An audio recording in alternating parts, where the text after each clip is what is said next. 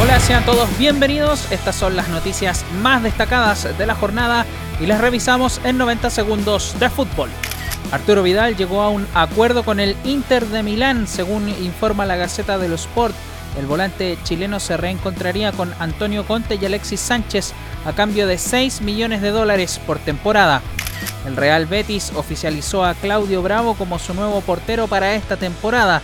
El chileno bicampeón de América remarcó en su arribo a Sevilla que Manuel Pellegrini fue un factor determinante para volver a jugar en la liga. El hecho de tener un gran técnico como Manuel, que sea una persona también cercana en ese, en ese sentido, también influye, una persona que no vamos a hablar de su trayectoria.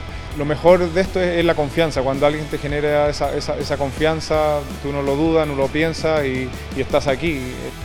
En Argentina estaba todo listo para el retorno del fútbol hasta que se conocieron los resultados de los exámenes de coronavirus de Boca Juniors.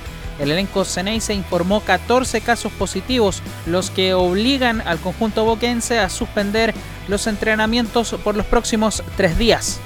Recuerden suscribirse a nuestro podcast 90 segundos de fútbol en Spotify, Apple Podcast y Google Podcast además de seguirnos en Instagram en 90 segundos fútbol y en Twitter en el arroba 90sdf.